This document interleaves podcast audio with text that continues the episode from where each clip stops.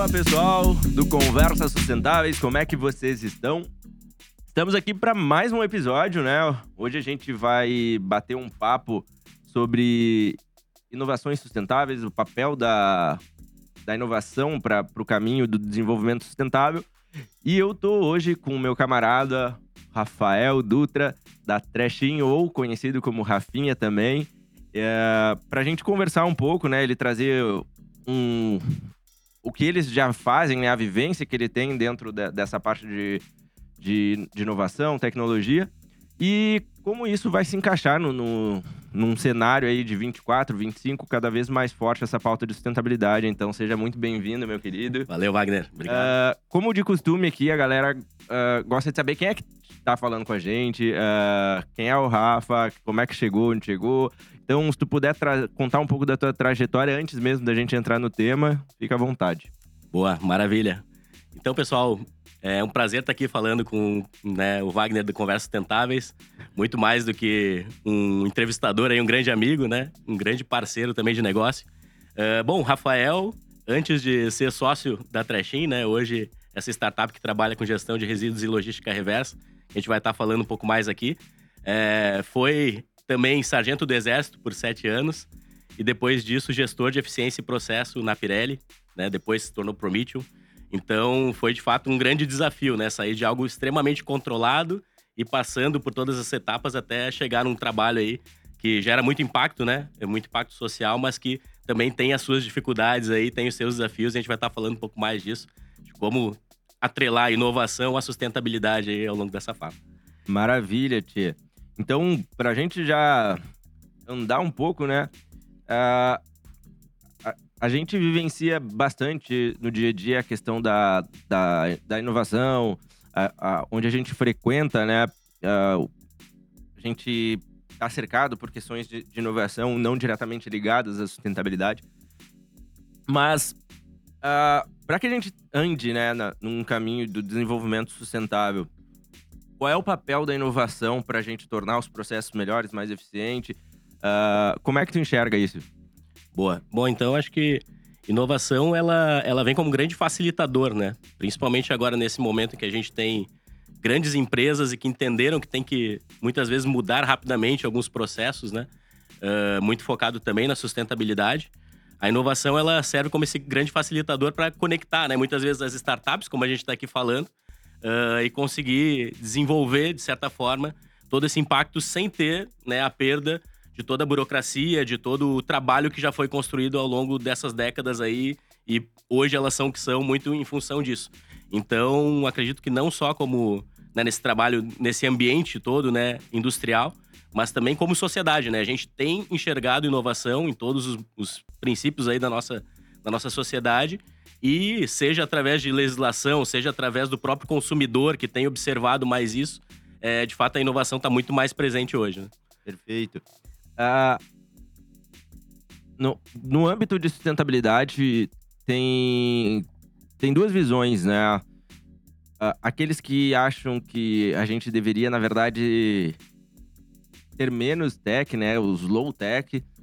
Uh, e outros que defendem, né? Na verdade, ao invés de pisar no freio, a gente acelerar esse processo tecnológico uh, para que a gente consiga, de fato, alcançar esse, esses objetivos que a gente tem, eu, eu digo que é um dos principais, se não o principal desafio da humanidade, que a gente tem é gerar prosperidade, riqueza para as pessoas, em contrapartida, causar menos impacto ambiental. Uh, num cenário que vocês andam nas empresas, tu enxerga que tem essa divisão de menos tecnologia ou mais tecnologia, ou as empresas elas já perceberam que isso também tem um bom retorno financeiro e faz com que elas avancem cada vez mais rápido? Boa. Então, acho que é muito uma questão de visão aí, né? Como comentou, não existe certo ou errado. Uh, mas eu vejo que o pessoal que defende muito a questão do low tech é muito mais uma questão de receio de quanto a tecnologia pode substituir, né? Uh, a mão de obra, enfim, ou até mesmo gerar esse impacto negativo na sociedade.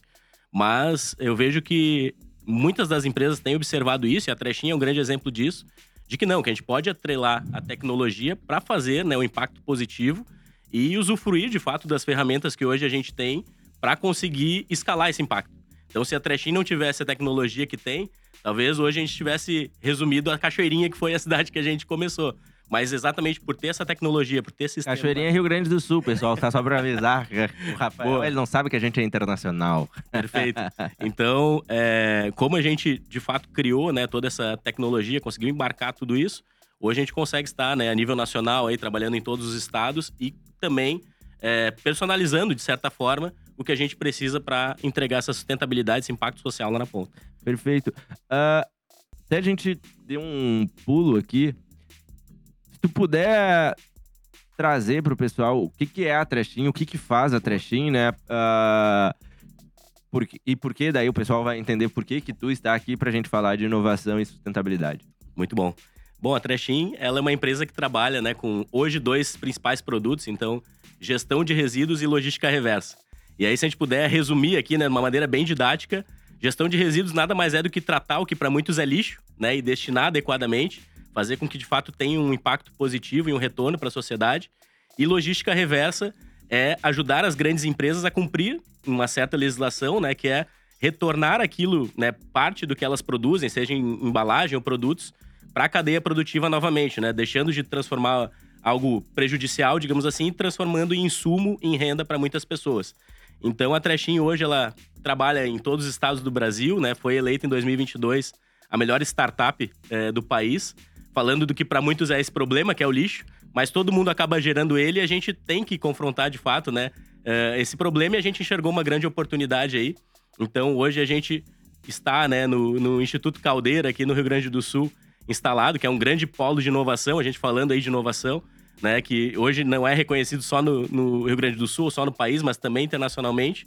Uh, e a gente tem lá né, o prazer também de conversar com grandes players aí, como é o caso do Conversas Sustentáveis, e a partir disso entender que essa economia colaborativa realmente ajuda muito mais a gente a ter esse, esse impulso, né? Então, a Trechin veio para mudar um pouco essa lógica de que o que para muitos é problema, para a gente é oportunidade, a gente tem tratado isso e tem uh, ajudado não só grandes empresas, mas cidades inteiras, como é o caso de Vazante, no interior de Minas, a fazer desse, desse assunto algo extremamente positivo, com impacto social aí que hoje já impacta mais de duas mil famílias em todo esse processo uh, e já gerou mais de 2 milhões e 500 mil reais uh, da venda do resíduo, né? Então, realmente é algo bem interessante. Uh, tu já tocou um pouco no, no, ponto que eu iria trazer, que eu vou trazer, que é justamente isso, né? A inovação, quando a gente fala de sustentabilidade, normalmente as pessoas tendem a associar com algo ambiental. Obviamente que quem está no Conversas Sustentáveis aqui há mais tempo já sabe muito bem que vai muito além da parte ambiental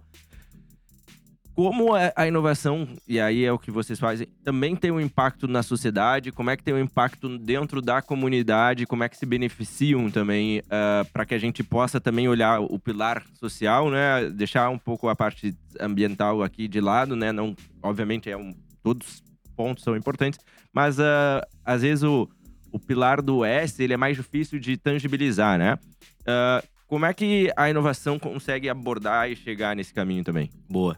É, eu vejo que a questão da, da, inovação, bom, primeiro a parte do ESG, né? A gente fala muito né, do impacto ambiental social, mas às vezes deixa de lado essa questão da governança, que é algo extremamente importante. Né? E acredito que seja a partir daí que a gente consiga, de fato, ter a rastreabilidade para demonstrar esse, esse impacto social. Então, hoje, né, a gente trabalha dessa maneira, assim, de que a, o viés financeiro é muito importante. Não adianta a gente querer criar algo sem olhar antes para a parte econômica, sem olhar para a parte da gestão e aí sim a gente vai desdobrar impacto ambiental, impacto social. É, falando né, do, do, nosso trabalho, da Trechin, óbvio que quando a gente fala em destinar corretamente resíduo, a gente está gerando impacto ambiental. Mas fazer isso através de uma governança que consegue capacitar os atores ao longo da cadeia, e aí sim gerar renda, e a gente comprovar que gerou renda, aí sim a gente está falando de impacto social. Então, o processo de inovação é muito isso, né? Pegar as ferramentas que já existem, não necessariamente uma, uma ideia que até então não, não existia, mas construir a partir do que já existe algo novo. E entender que, que isso pode ser facilitado através de parceiros é talvez a grande sacada aí, né, desses anos que a gente está vendo. E as empresas, as grandes empresas, entenderam isso. Então, quando fala ali né, da questão de inovação, sustentabilidade, as empresas, através da inovação aberta, começaram a entender muito bem isso.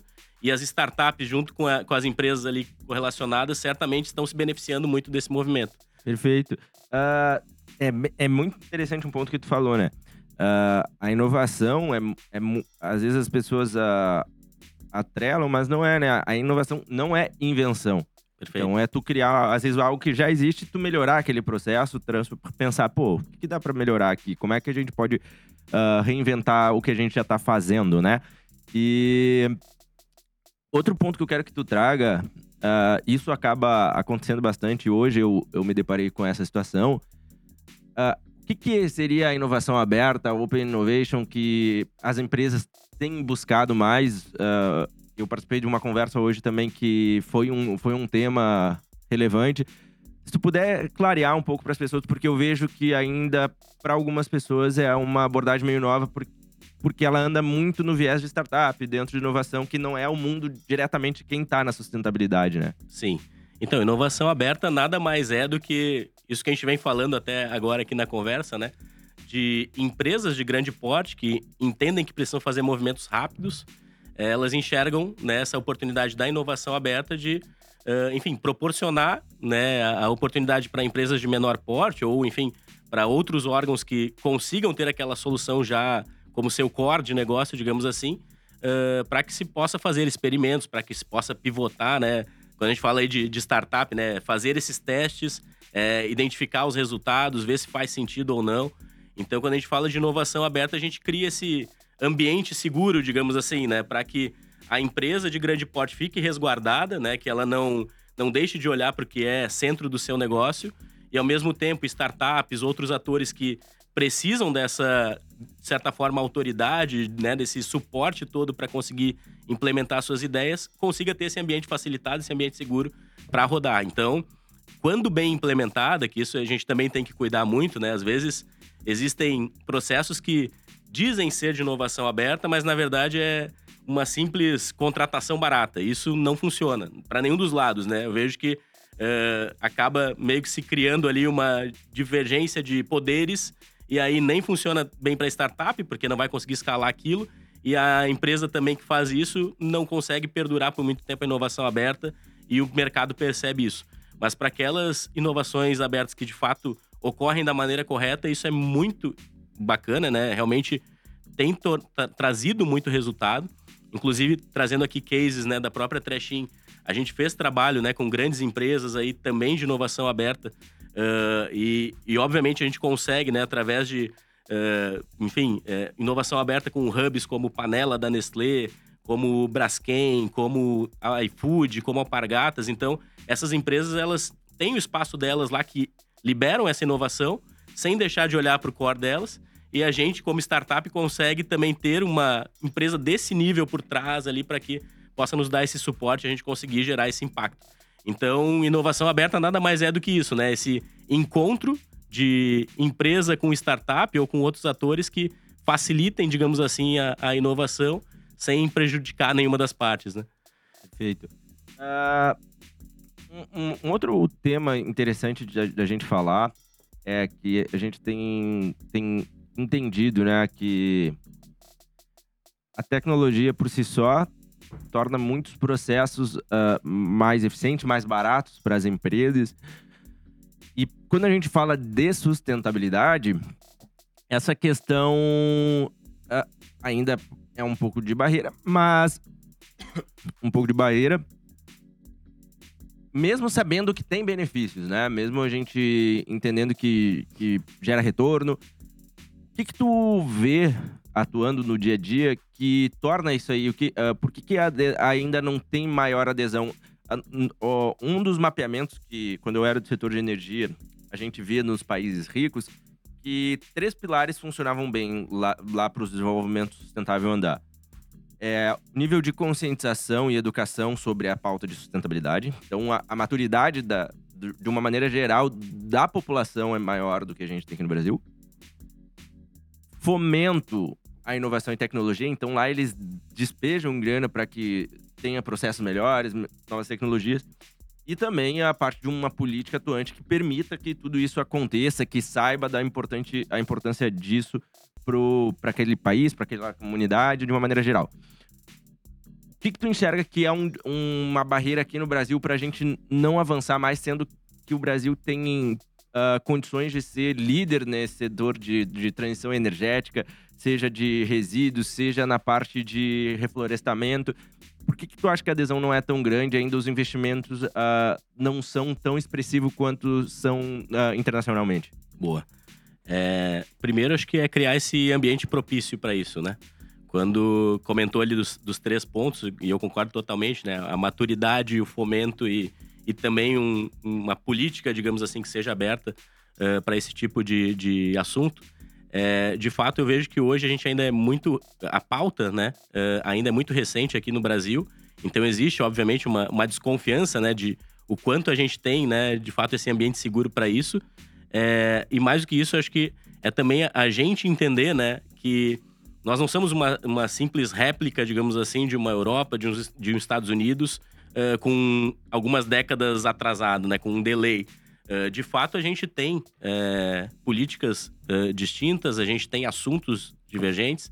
Então, a gente não pode estar tratando, por exemplo, de crédito de carbono quando a gente tem um impacto social muito grande. Então, a gente entender né, que existe sim divergência nesse tipo de assunto que a gente tem que começar a trabalhar para daí sim se chegar num ambiente seguro e daí de repente tratar outros, outros assuntos, talvez uh, demonstre pro, pro restante do mundo que a gente tem essa maturidade e sabe onde quer chegar. Então, dois pontos, né? Como eu comentei, acho que é ter esse ambiente seguro muito uma questão de.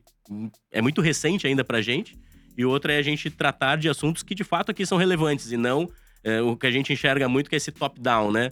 Ver algo da Europa, ver algo dos Estados Unidos e as empresas aqui ter que simplesmente implementar Acho que isso muitas vezes não funciona e acaba travando muito, né? Porque quando a gente fala de maturidade, né? A gente conversou muito sobre isso em outro dia. A gente tem ali a parte da, da do time mesmo, né? O, o C-level ali, né? Os diretores que sabem muito bem a importância, né? Da sustentabilidade, de, da inovação, enfim, no seu processo. A gente tem o pessoal lá, né? Uh, da, da, da base mesmo querendo implementar isso mas a gente não tem né, os indicadores, que seria o meio ali do, do, do negócio, uh, atrelados a isso. Então, ou a gente tem de fato uma governança que desdobre para toda empresa, ou então isso não vai ser pauta correta aqui no Brasil, a gente não vai ter o fomento que a gente espera de outros países. Eu vejo que é uma maturidade, é uma construção, a gente não pode também querer atropelar as coisas, porque não vai funcionar, né? Perfeito. Uh, eu, eu trago algumas. Claro que é o. De, da, muito é o que eu acredito por estudos e outros por experiência, uh, eu vejo que todo mundo tem um papel. Uh, governo, a empresa e o consumidor, né, o cidadão, de uma maneira geral. Uh, seja o governo, né, por gerar políticas, por começar a criar leis que façam, incentivem a mudança nas empresas as empresas entender que existe um, um resultado que ela pode. É, um impacto negativo que ela também gera, também, né? E que ela precisa trabalhar isso. E o, o cidadão e o consumidor, na, na hora da, da compra, na hora de. do como é que ele separa o lixo em casa.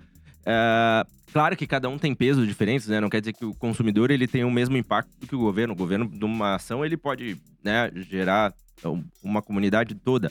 Mas, sim, todo mundo tem o seu, o seu papel nessa cadeia. E, e entra muito no na parte de como a gente trabalha essa questão de conscientização para as pessoas. Né? Como é que a gente vai trazer isso uh, de uma maneira que seja tão importante, por exemplo, a gente fala de quando tinha lá a campanha da dengue, saía em tudo que era jornal e TV. Sim.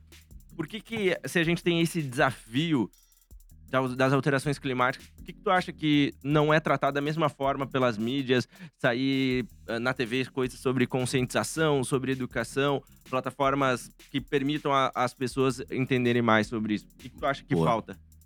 Eu vejo que existe uma certa preocupação por parte de quem tem esse conhecimento e quem quer divulgar isso, uh, exatamente para não ser visto como um greenwashing, né? A gente observa muito isso até nos nossos próprios parceiros ali, né?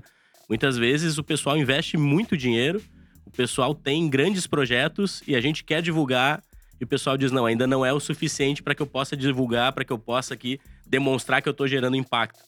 Então, às vezes o consumidor, né, por mais que a gente trabalhe lá, e, e esse é um ponto também, a Trashin, quando faz gestão de resíduos, o primeiro ponto é instrução e treinamento, né? A sinalização clara, a experiência do usuário, para que o pessoal tenha a oportunidade de, de descartar corretamente. Depois a gente ensina a descartar corretamente, ensina esse papel, como trouxe bem, uh, e qual que é o papel dele, do governo, né, do, da empresa, enfim, isso, isso tá super atrelado.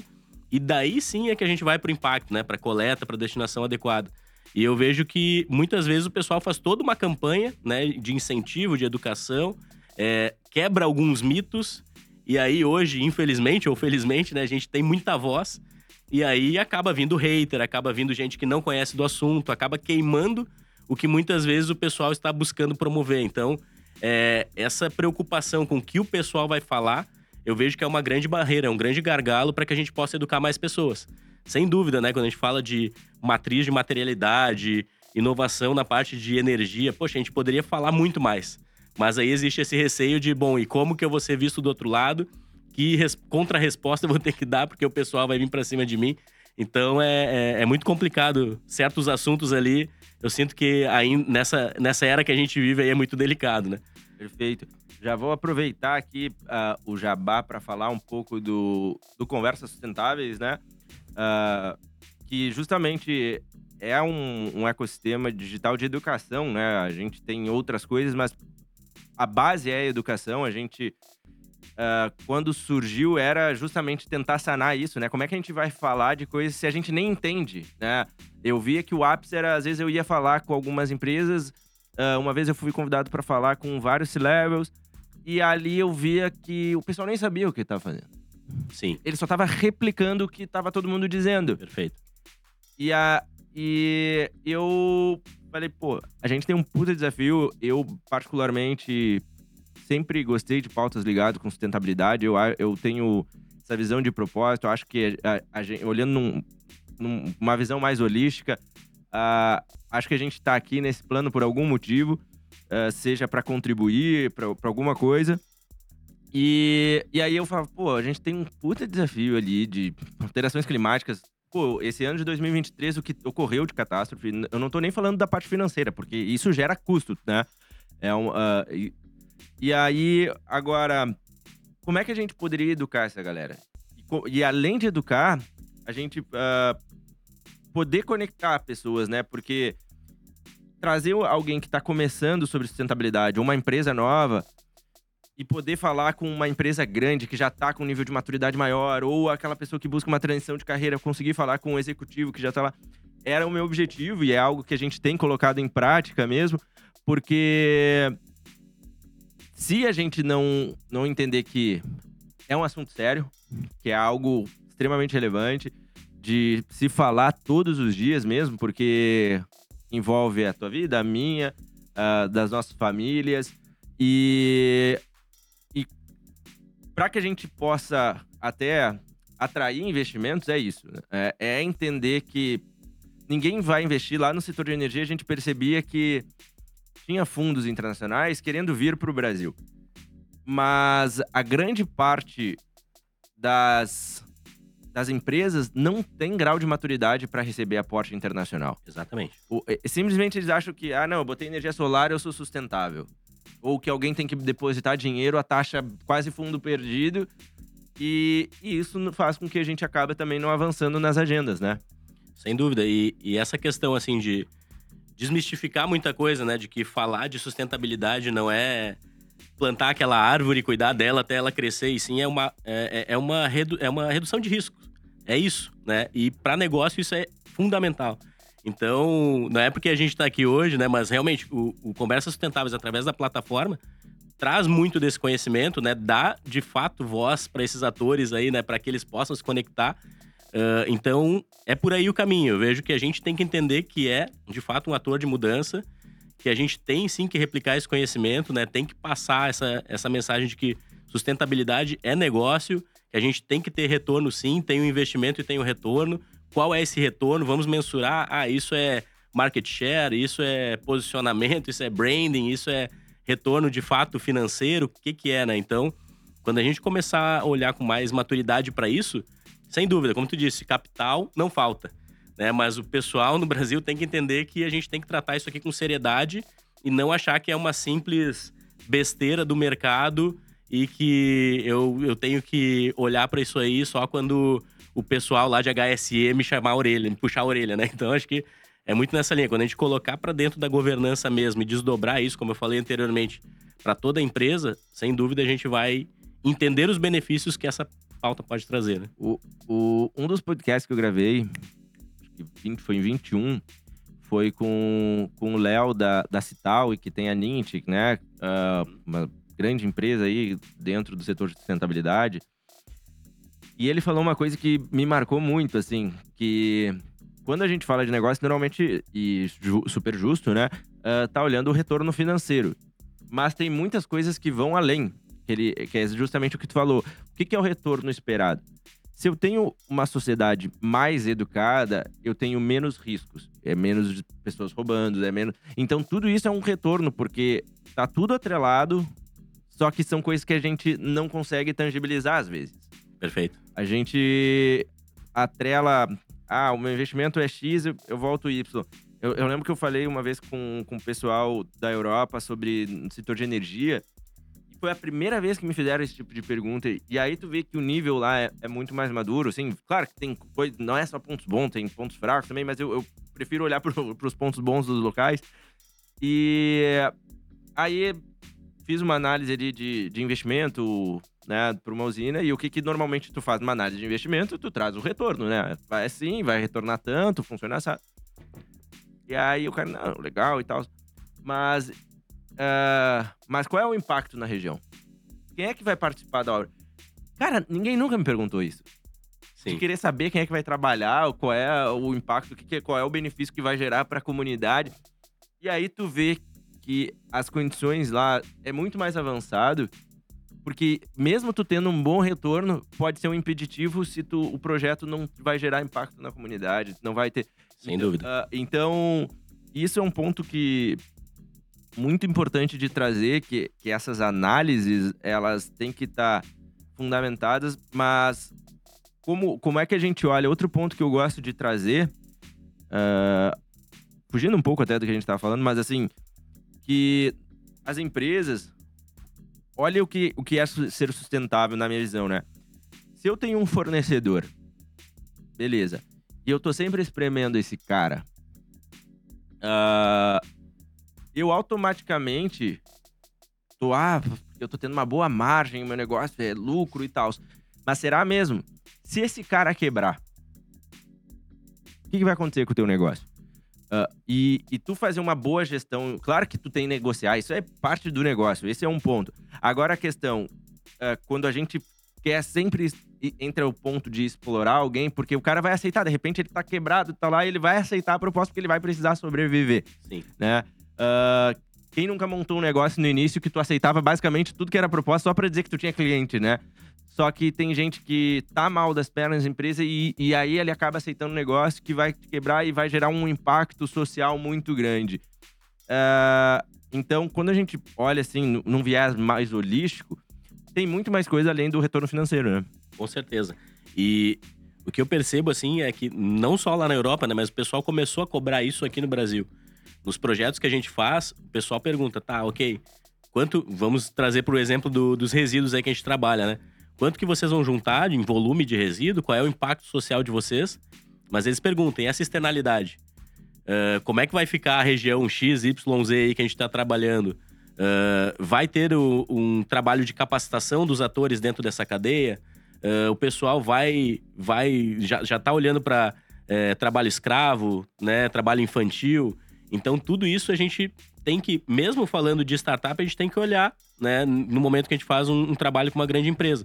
Isso é super importante, porque uma vez que né, o pessoal que puxa a economia, digamos assim, começa a cobrar isso, de novo, né, a gente começa a entender que isso é negócio e a gente começa a entender os porquês de que isso é negócio, né? Como disse, é questão de simplesmente eu conseguir confiar de que aquele meu parceiro, ele vai ter uma saúde financeira, vai conseguir ter, de fato, condições dignas para que siga né, prestando aquele serviço para gente. Então, quando a gente fala hoje, né, que mais de duas mil famílias de cooperativas estão trabalhando com a Trechim, óbvio que a gente tem que olhar para isso, né? Será que o pessoal lá tá, tá com uma condição digna? Será que eles estão trabalhando com os, os EPIs adequados? Será que eles estão trabalhando? Será que tem criança lá no meio ou não?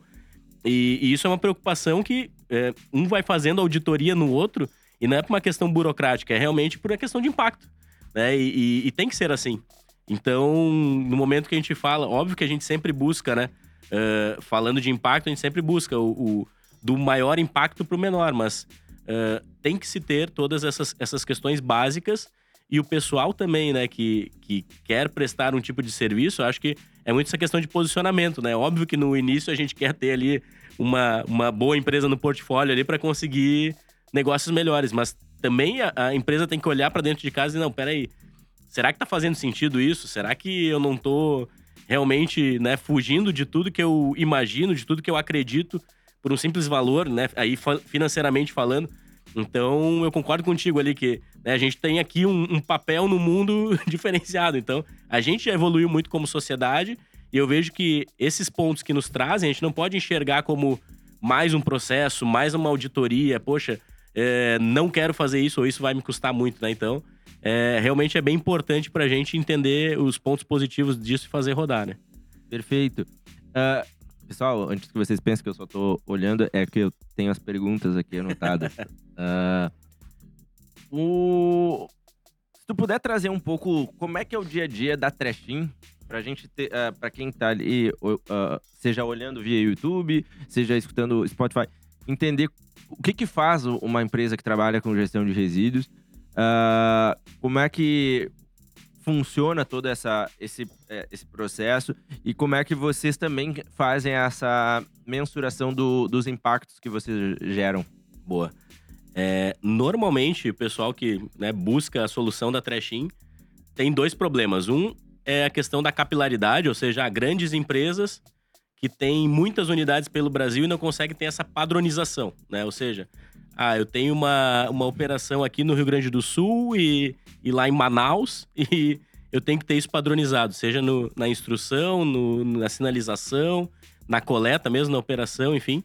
Então a gente consegue hoje, né, trabalhar com todo esse padrão a nível Brasil e depois é replicar esse conhecimento que a gente estava falando, né, para que realmente o pessoal saiba destinar e o porquê que está destinando. Então, quando a gente fala de gestão de resíduos, nada mais é do que isso, né? Bom, eu tô é, passando algo que eu não, não tenho conhecimento para alguém que sabe o que fazer, sabe como falar, sabe destinar corretamente e vai me trazer toda a documentação que eu preciso para entender né, esse impacto na cadeia da maneira correta. Na parte de logística reversa, é essa, de certa forma, o cumprimento da legislação de que, bom, as, as empresas que colocam embalagens no mercado, elas têm que trazer uma porcentagem, de acordo com o seu acordo setorial, é, para que de fato aquele, aquele impacto não seja negativo, né, do que a gente tem falado. Então, é, quando a gente fala ali, bom, uma, normalmente é 22% isso, né? Então a gente, vamos dizer aí, Alpargatas, né, que é, que é um grande parceiro nosso.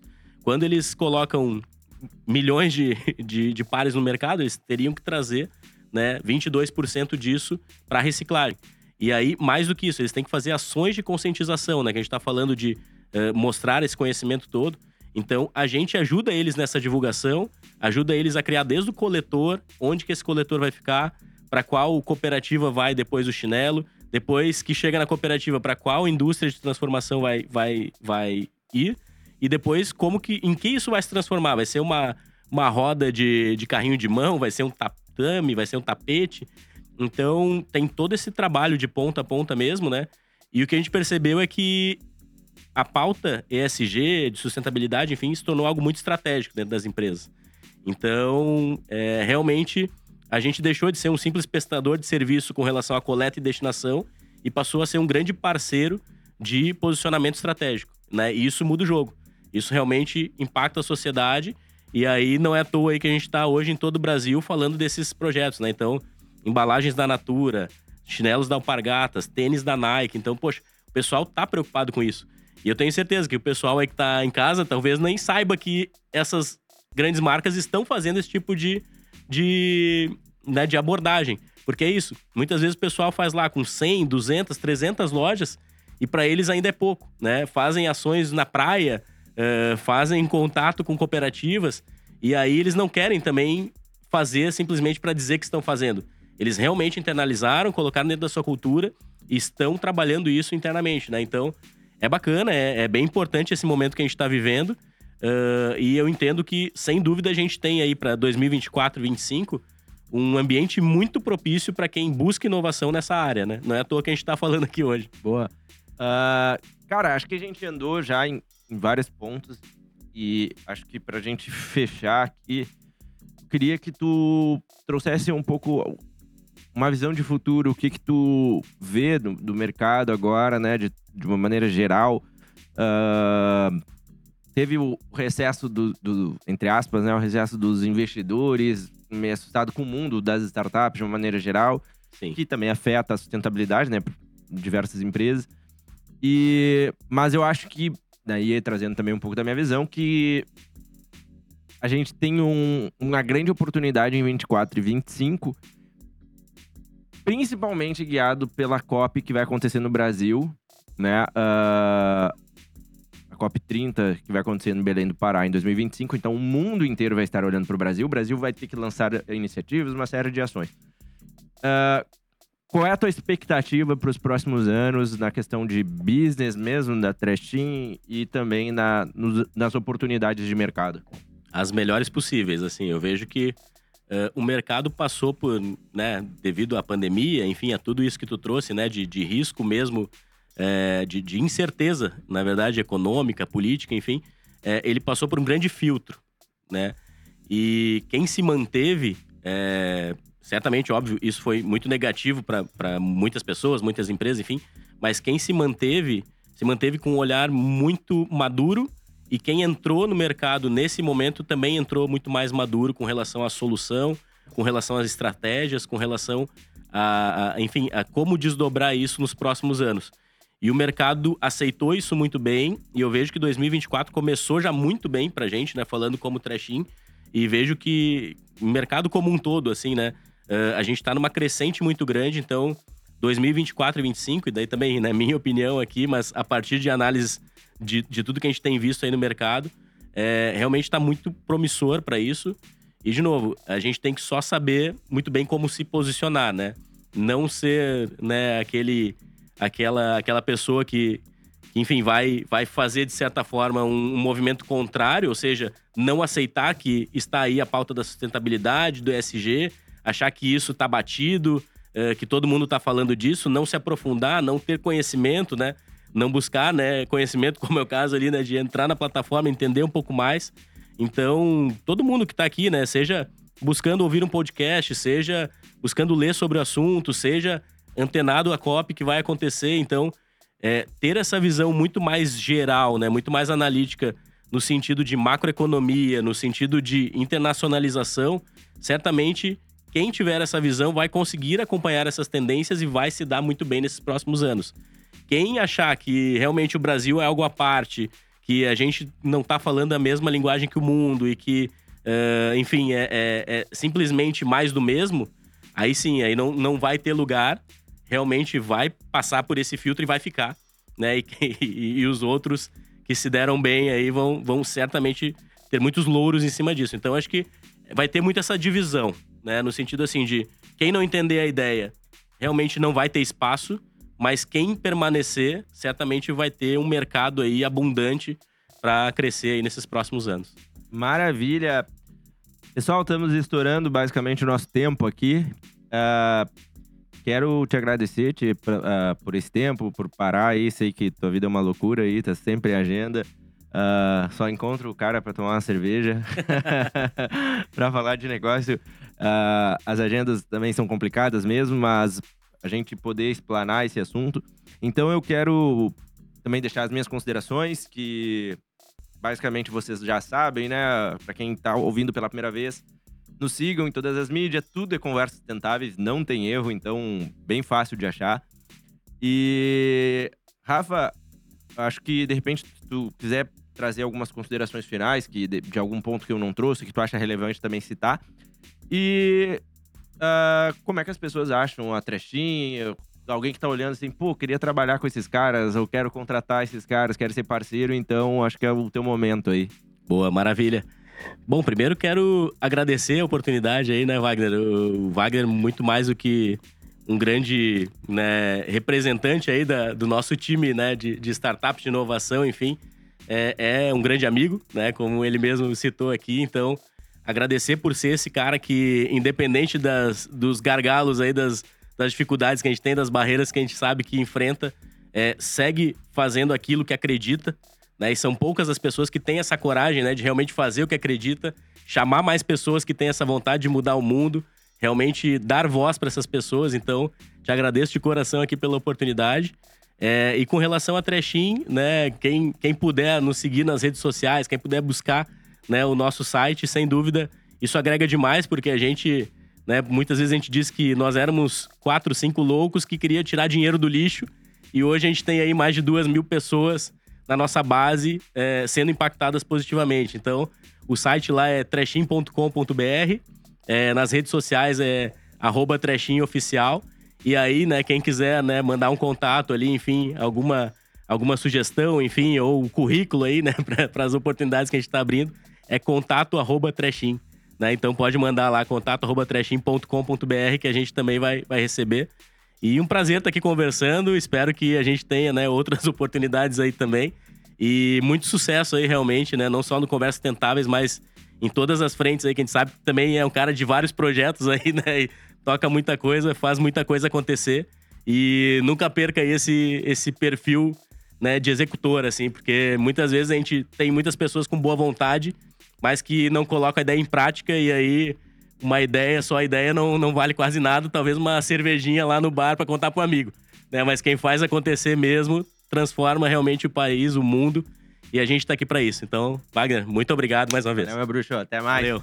Até mais. Tchau, pessoal. Valeu.